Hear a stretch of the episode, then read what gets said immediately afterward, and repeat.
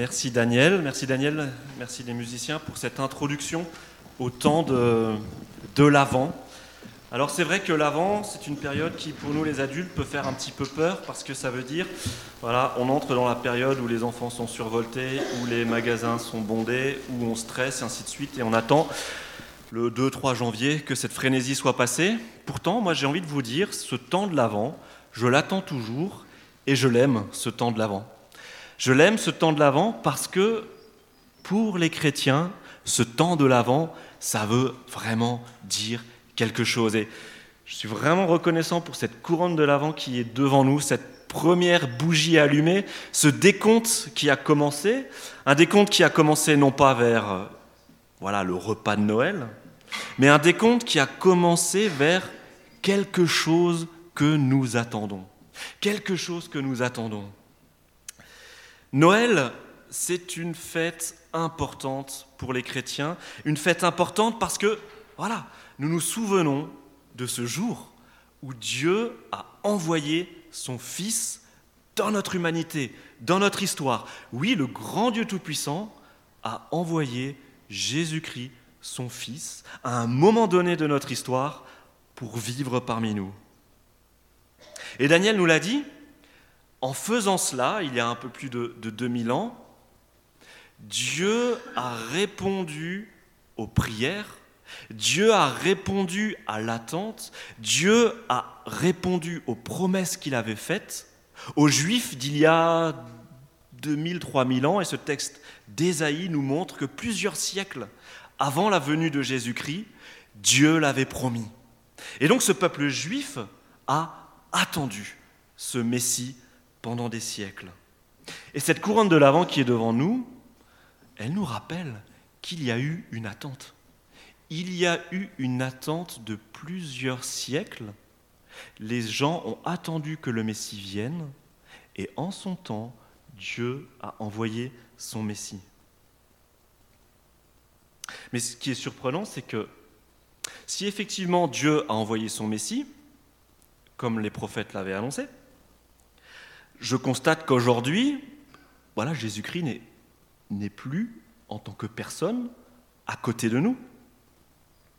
Jésus était attendu par les Juifs pendant des siècles, il est venu, et nous aujourd'hui, nous sommes encore en train de l'attendre. C'est bizarre quand même. Le témoignage de ceux qui ont, de ceux qui ont vu vivre Jésus, hein, la Bible euh, conserve dans la partie des évangiles les témoignages des personnes qui ont vu vivre cet homme et qui se sont dit, ça y est, cet homme, en fait, c'est la réponse aux promesses de Dieu. Et eh bien cet homme, ces témoignages nous le disent aussi, qu'il est retourné vers Dieu à la fin de son passage sur terre.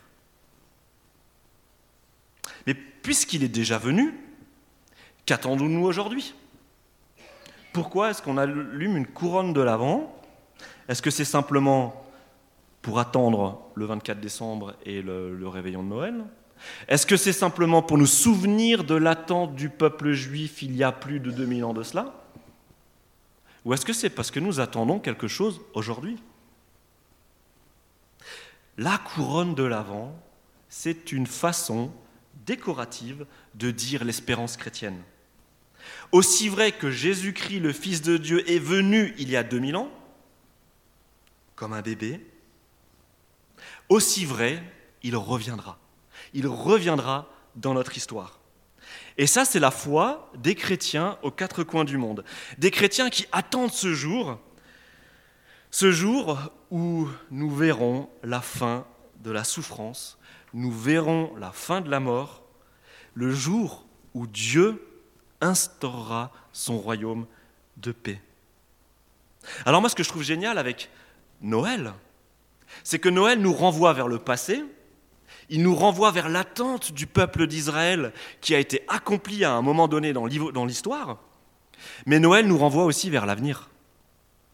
Noël nous renvoie vers ce jour où Jésus reviendra et il instaurera son royaume de paix. Il est venu comme un bébé, nous nous en souvenons. Il va venir comme un roi de paix, nous l'attendons. En fait, ce Jésus, on l'a attendu une fois, les Juifs l'ont attendu une fois, On est en train de l'attendre une deuxième fois. Ce Jésus, en fait, on est toujours en train de l'attendre. Jésus, on est toujours en train de l'attendre et les chrétiens passent leur temps à, attendre. Un petit peu comme dans les familles ou au travail ou dans les églises, il y a ceux qui ont systématiquement du retard et qu'on attend. Et il y a ceux qui sont systématiquement en train d'attendre ceux qui sont en retard. Enfin voilà, vous, voyez le truc. Les chrétiens seraient-ils des gens toujours en train d'attendre? Pourquoi faut-il attendre Jésus une deuxième fois? Il est déjà venu. On nous l'a déjà fait, le coup de l'attente accompli par les promesses de Dieu. L'Ancien Testament et les évangiles nous montrent que l'attente a été accomplie. Pourquoi nous refaire le coup, une deuxième fois, de l'attente? Pourquoi faut-il à nouveau attendre?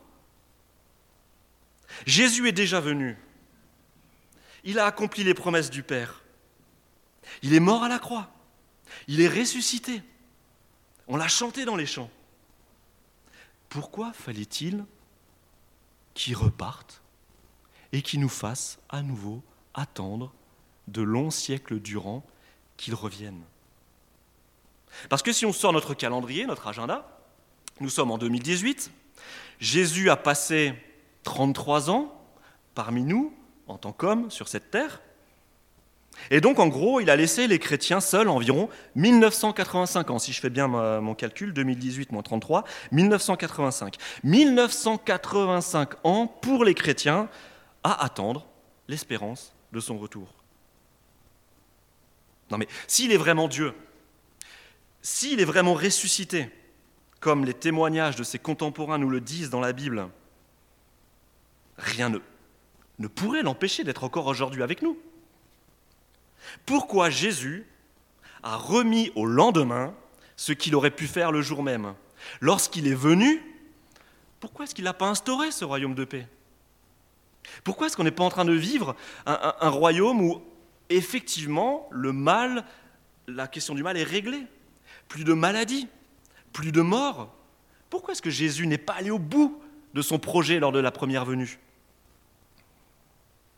Et nous nous posons cette question parfois. Il est où Dieu aujourd'hui? Il est où Jésus? Jésus, un Dieu qui aime se faire attendre, et en plus un Dieu qui procrastine, vous savez, ceux qui remettent toujours au lendemain ce qui pourrait faire le jour même. Et lorsque Jésus était avec ses disciples, il y a environ 1985 ans, il a dû leur faire ses adieux à ses disciples. Et les disciples se sont posés ces questions. Les disciples y croyaient avoir avec eux celui qui réglerait enfin la question du mal. Les disciples croyaient vraiment avoir celui qui accomplirait ce royaume de paix. Ça y est, c'était gagné. Et non, Jésus leur annonce qu'il doit repartir. Douche froide pour les disciples, tristesse infinie, les disciples n'arrivent pas à comprendre. Et c'est ce que nous lisons dans ce témoignage que nous donne euh, le Nouveau Testament. Jésus annonce à ses disciples qu'il doit repartir, ils voient leur tristesse, et voilà ce que Jésus leur dit. Jésus leur dit, Maintenant, le moment est venu pour moi de retourner auprès de celui qui m'a envoyé. Un texte que vous trouvez en Jean 16, en Jean 16 au verset 6. Maintenant, le moment est venu pour moi de retourner auprès de celui qui m'a envoyé. Et aucun de vous ne me demande où je vais, vous êtes triste. Pourtant, à cause de ce que je vous ai dit, la tristesse a envahi vos cœurs. Mais c'est la pure vérité que je vais vous dire. Si je m'en vais, c'est pour votre avantage. En effet, si je ne m'en allais pas, le conseiller divin ne viendrait pas vers vous. Il est donc préférable pour vous de me voir partir, car alors, ce conseiller divin, je vous l'enverrai. Quand il sera venu, il prouvera à ceux qui vivent dans le monde la réalité du péché, de la justice et du jugement. Il leur fera prendre conscience de leur péché qui consiste à refuser de croire en moi. Il leur montrera de quel côté est la justice, en leur révélant que je m'en vais auprès du Père lorsque vous m'aurez perdu de vue. Enfin, il leur ouvrira les yeux au sujet du jugement divin pour que le dominateur de ce monde, puisque le dominateur de ce monde est d'ores et déjà condamné. Vous avez vu, les, disciples, ils sont tristes. Les disciples, ils sont tristes, et lorsque Jésus leur dit qu'il va repartir, les disciples sont bouche bée. Ils ne savent pas quoi dire, la tristesse leur coupe le sifflet. Et Jésus leur dit qu'il est préférable qu'ils repartent. Il est préférable qu'ils s'en aillent pour un temps. Comment comprendre qu'il puisse être préférable de remettre à plus tard la fin du mal, la fin de la mort, la fin des violences Comment comprendre ces paroles de Jésus? Allez dire cela à une personne qui est en train de souffrir, une personne qui est persécutée pour sa foi, une personne qui est malade, allez lui dire que Jésus a dit qu'il était préférable de remettre tout cela plus tard.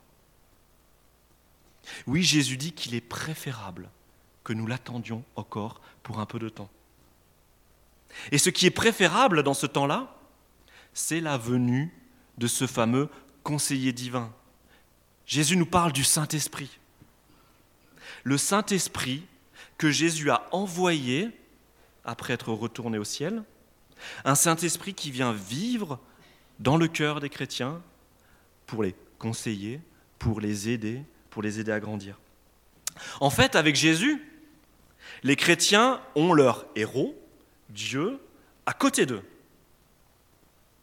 Avec le Saint-Esprit, les chrétiens ont leur héros, Dieu, en eux. Il y a une différence.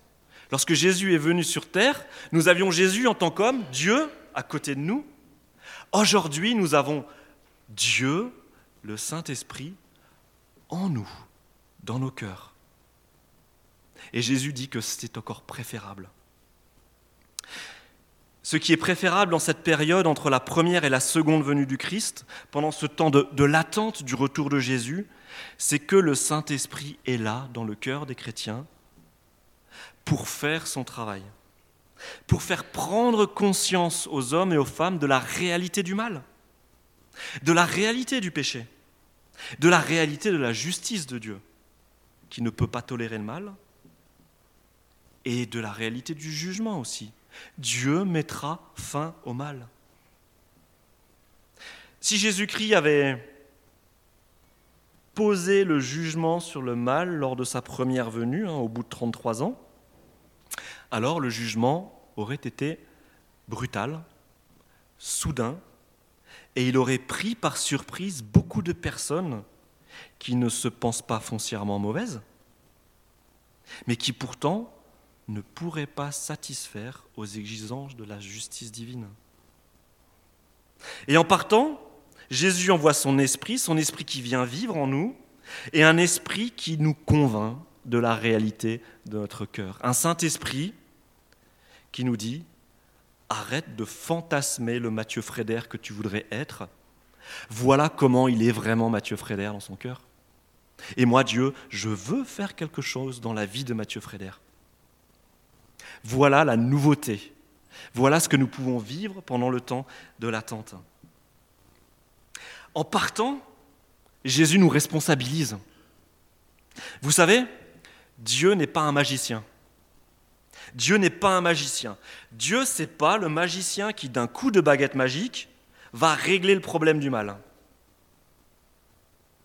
C'est vrai que ça nous embête parce que ce Jésus, bah voilà, il est reparti, il faut de nouveau l'attendre. Et ce serait quand même pratique de l'avoir, ce Jésus en personne, toujours à côté de nous. Ce, serait vraiment chouette. Hein fini les problèmes d'argent, fini les problèmes de santé, fini les problèmes d'amour. SOS Jésus, 3615 Jésus comme on aurait dit à l'époque, www.jésus.com aujourd'hui. On appelle la hotline, Jésus débarque, il est là en personne, il accourt et d'un coup de baguette magique, il vient résoudre tous vos soucis. Un tel Dieu, c'est un distributeur automatique. C'est un distributeur automatique qui est au service des humains. Et un tel Dieu, on l'apprécie pour sa prestation. Hein, une fois qu'il a fait sa prestation, une fois qu'il a débarqué avec ses valises de spécialistes, qu'il a réglé tous vos problèmes, il repart et vous, vous allez sur Google et vous mettez 5 étoiles. Et vous l'appréciez pour ses prestations. Et puis ensuite, vous recommencez à vivre comme vous l'avez toujours fait et vous retombez dans les mêmes travers. Un tel Dieu, on l'apprécie pour ses prestations et c'est tout. Mais ce n'est pas le type de relation que Dieu veut avoir avec nous. Dieu veut avoir une relation avec nous. Dieu veut que nous l'aimions. Il veut que nous l'aimions pour ce qu'il est et pas pour ce qu'il fait ou pour ce qu'il pourrait faire pour nous. Dieu veut que nous l'aimions pour ce qu'il est et pas pour le bénéfice que nous pourrions trouver de l'avoir voilà, en personne à côté de nous avec ses valises de spécialistes pour régler tous nos problèmes. Vous savez, cette image du, bon Dieu qu'on appelle à l'aide quand ça va mal et quand on oublie que tout va bien, c'est pas ce Dieu-là que veut être, ce n'est pas ce Dieu-là que Dieu veut être. Dieu ne veut pas être le gars qui débarque juste quand vous avez besoin de lui. Dieu veut avoir une relation avec vous. Il veut vivre quelque chose avec vous. Et pendant ce temps de l'attente, où nous attendons le retour de Jésus, nous pouvons avoir l'impression que ce Dieu-là est souvent silencieux, voire absent. C'est peut-être votre cas ce matin, vous vous dites, oui mais c'est Dieu qui a promis de revenir. Je ne l'entends pas, il est silencieux, il n'est pas là quand on a besoin de lui. Et bien là, Jésus nous dit que non, ce Dieu est présent, il s'offre en nous et il veut venir habiter dans nos vies par la personne de ce conseiller divin, ce Saint-Esprit, Dieu lui-même, qui veut venir avec nous vivre 24 heures sur 24. Non pas un distributeur automatique que Dieu place à côté de nous, mais un Dieu qui vient vivre en nous pour que nous puissions avoir une relation. Vous comprenez la différence entre une relation avec une personne et une relation avec un, guichet de banque? C'est pas pareil. Hein. C'est pareil, hein, certaines personnes disent Ah, mais je préfère aller dans un magasin plutôt que faire mes, mes achats sur Internet parce que moi j'ai une personne en face de moi. Et eh bien c'est ça la différence entre Dieu et le bon Dieu qu'on s'imagine. Dieu est une personne avec qui on peut avoir une relation, le bon Dieu baguette magique et ainsi de suite. Ça, c'est comme le guichet automatique de la banque, il est là juste quand on a besoin de lui, mais ce n'est pas la relation que Dieu veut avoir avec nous. Et c'est ça qui est génial avec ce temps de l'attente. Pendant ce temps de l'attente, nous apprenons à aimer Dieu pour qui il est. Nous apprenons à nous voir tel que Dieu nous voit. Nous apprenons la confiance lorsque Dieu dit non lorsque Dieu ne répond pas. Nous apprenons la confiance. Alors les parents parmi nous savent qu'on ne peut pas systématiquement donner à nos enfants ce qu'ils demandent. Hein? Lorsqu'un enfant vient vous demander quelque chose, il y a des demandes légitimes, il y a d'autres, demandes où vous savez qu'il vaut peut-être mieux dire non à votre enfant, ou peut-être lui demander d'attendre. Parce que vous ne voulez pas être un distributeur automatique pour vos enfants. Parfois, on a l'impression, hein, les enfants, les étudiants, là, quand ils rentrent euh, à la fin du week-end avec leur linge sale et ainsi de suite, et qui demandent de l'argent pour euh, pouvoir payer le repas de la semaine, on a l'impression d'être des distributeurs automatiques. Mais en tant que parent, c'est parce que vous voulez vivre avec vos enfants. Vous voulez vivre des relations avec vos enfants. Eh ben avec Dieu, c'est pareil. Et cette relation passe parfois par le fait d'entendre des non ou d'entendre un attends. C'est pas le moment encore. Et puis nous savons en tant que parents que parfois, il vaut mieux apprendre nos enfants plutôt que de voler trop rapidement à leur secours. Dieu aussi parfois ne répond pas directement à nos prières parce qu'il se dit, ben tiens, alors là Mathieu, il a un truc à apprendre, je vais le laisser se dépatouiller un petit peu tout seul, il a besoin de comprendre quelque chose. Ça, c'est un Dieu d'amour, de relation, ce n'est pas un distributeur automatique. Et pendant ce temps de l'attente, où nous attendons le retour de Jésus, nous grandissons, nous mûrissons. Et c'est vrai que voilà, moi, j'aime beaucoup cette période de l'attente, parce que c'est une période qui me dit que oui, Jésus reviendra, mettre fin à ce problème du mal. Mais ce temps de l'attente, ce temps de l'avant me dit aussi que aujourd'hui, au travers de ma fragile condition humaine, j'ai quelque chose à vivre avec Dieu. C'est pas toujours facile cette période de l'attente. On souffre, on se débat avec certains péchés qu'on n'arrive pas à régler, certaines difficultés qu'on n'arrive pas à régler. On tombe malade, on voit des gens mourir, c'est pas facile. Mais dans ces moments difficiles, j'apprends à compter sur mon Dieu, j'apprends la relation avec mon Dieu. Cette période est un temps où je grandis en relation avec Dieu. J'apprends la confiance lorsque Dieu me répond, parce que ça arrive. Je peux invoquer Dieu, dire Seigneur, j'ai un problème dans cette situation, et c'est incroyable de voir comment Jésus débarque et il règle nos problèmes. Mais il y a des fois aussi où nous demandons à Dieu d'intervenir et Dieu ne répond pas. Ou Dieu dit non. Mais j'ai envie de dire, c'est génial ça. Parce que ça nous montre à quel point notre Dieu nous aime et veut vivre quelque chose avec nous. Il veut vivre quelque chose avec nous. Après tout, cette relation avec Dieu, finalement, c'est pas ce que nous pouvons avoir de plus précieux? Moi, je crois que cette relation avec Dieu, c'est ce qu'un être humain peut avoir de plus précieux. Et là, je vais citer euh, Mère Teresa qui a passé des. C'est une, sœur hein, qui, a, beaucoup donné dans sa vie et qui était vraiment au contact des personnes les, euh, plus défavorisées. Et, et, dans sa vie, ça n'a pas été facile hein, pour cette femme. Hein. Cette femme-là a expérimenté des temps où elle avait l'impression que Dieu ne répondait pas ou que Dieu disait non. Et au travers de tout ça, cette femme a dit, en fait, ce que je veux. Elle a dit, je le veux lui et non ses dons ou ses créatures. Je le veux lui, ce Dieu, et non ses dons ou ses créatures. C'est ça, en fait, le plus précieux que nous puissions avoir. Ce n'est pas les dons que Dieu peut nous donner. La chose la plus précieuse que nous puissions avoir, c'est ce Dieu qui se donne. Et l'avant, c'est le temps de cette attente. C'est un temps qui est tourné vers l'avenir. C'est un temps où nous ne voulons pas vivre que dans l'avenir, mais que nous voulons vivre au présent. Un temps où nous pouvons apprendre à connaître Dieu. Un temps où nous pouvons apprendre à nous voir comme lui nous voit. Un temps où nous pouvons laisser agir Dieu en nous et grandir. Profitons de ce temps de l'attente pour vivre une vraie relation avec ce Dieu. Amen. J'aimerais prier pour, pour terminer.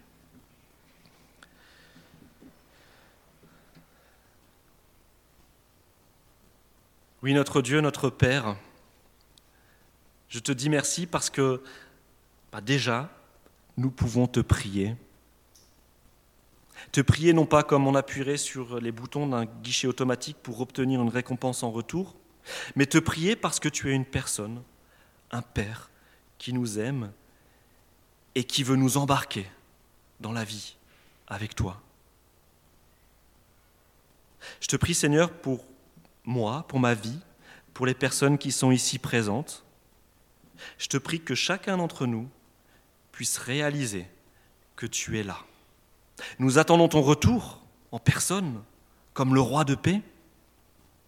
Mais aujourd'hui même, nous voulons vivre avec toi, t'accueillir dans nos vies et vivre cette relation et grandir devant toi. Amen.